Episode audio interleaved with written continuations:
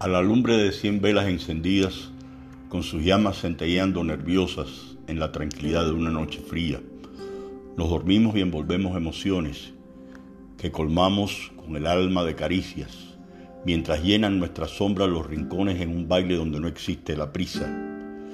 Ese silencio nos susurra entregado que no hay voces que amanecen en el momento, porque el cefiro se duerme en nuestras manos temblorosas por entregar las caricias retenidas en la malla de un sedazo, cual ventana de estúpida celosía. Y hasta el aire lleva enamorado.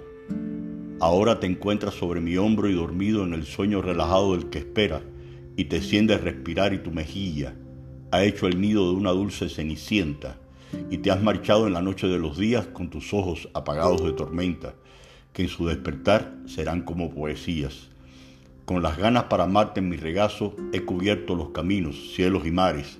Te he encontrado y he caído derrotado al calor de hogar venido de tu cuerpo, y en tus lágrimas después de haber llorado, tengo una flor mirando desde un florero, a otra flor aún más hermosa entre mis brazos.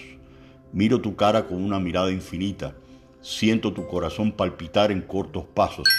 La malaventura hoy es como la gris ceniza que el viento de este sentimiento mandó al espacio y te abrazo en la sombra desde cien velas encendidas, pensando que mi espera por fin se ha terminado y que cuando despiertes serás ya toda mía. Poema Dormida entre mis brazos. Autor anónimo. Muchas gracias y buen fin de semana.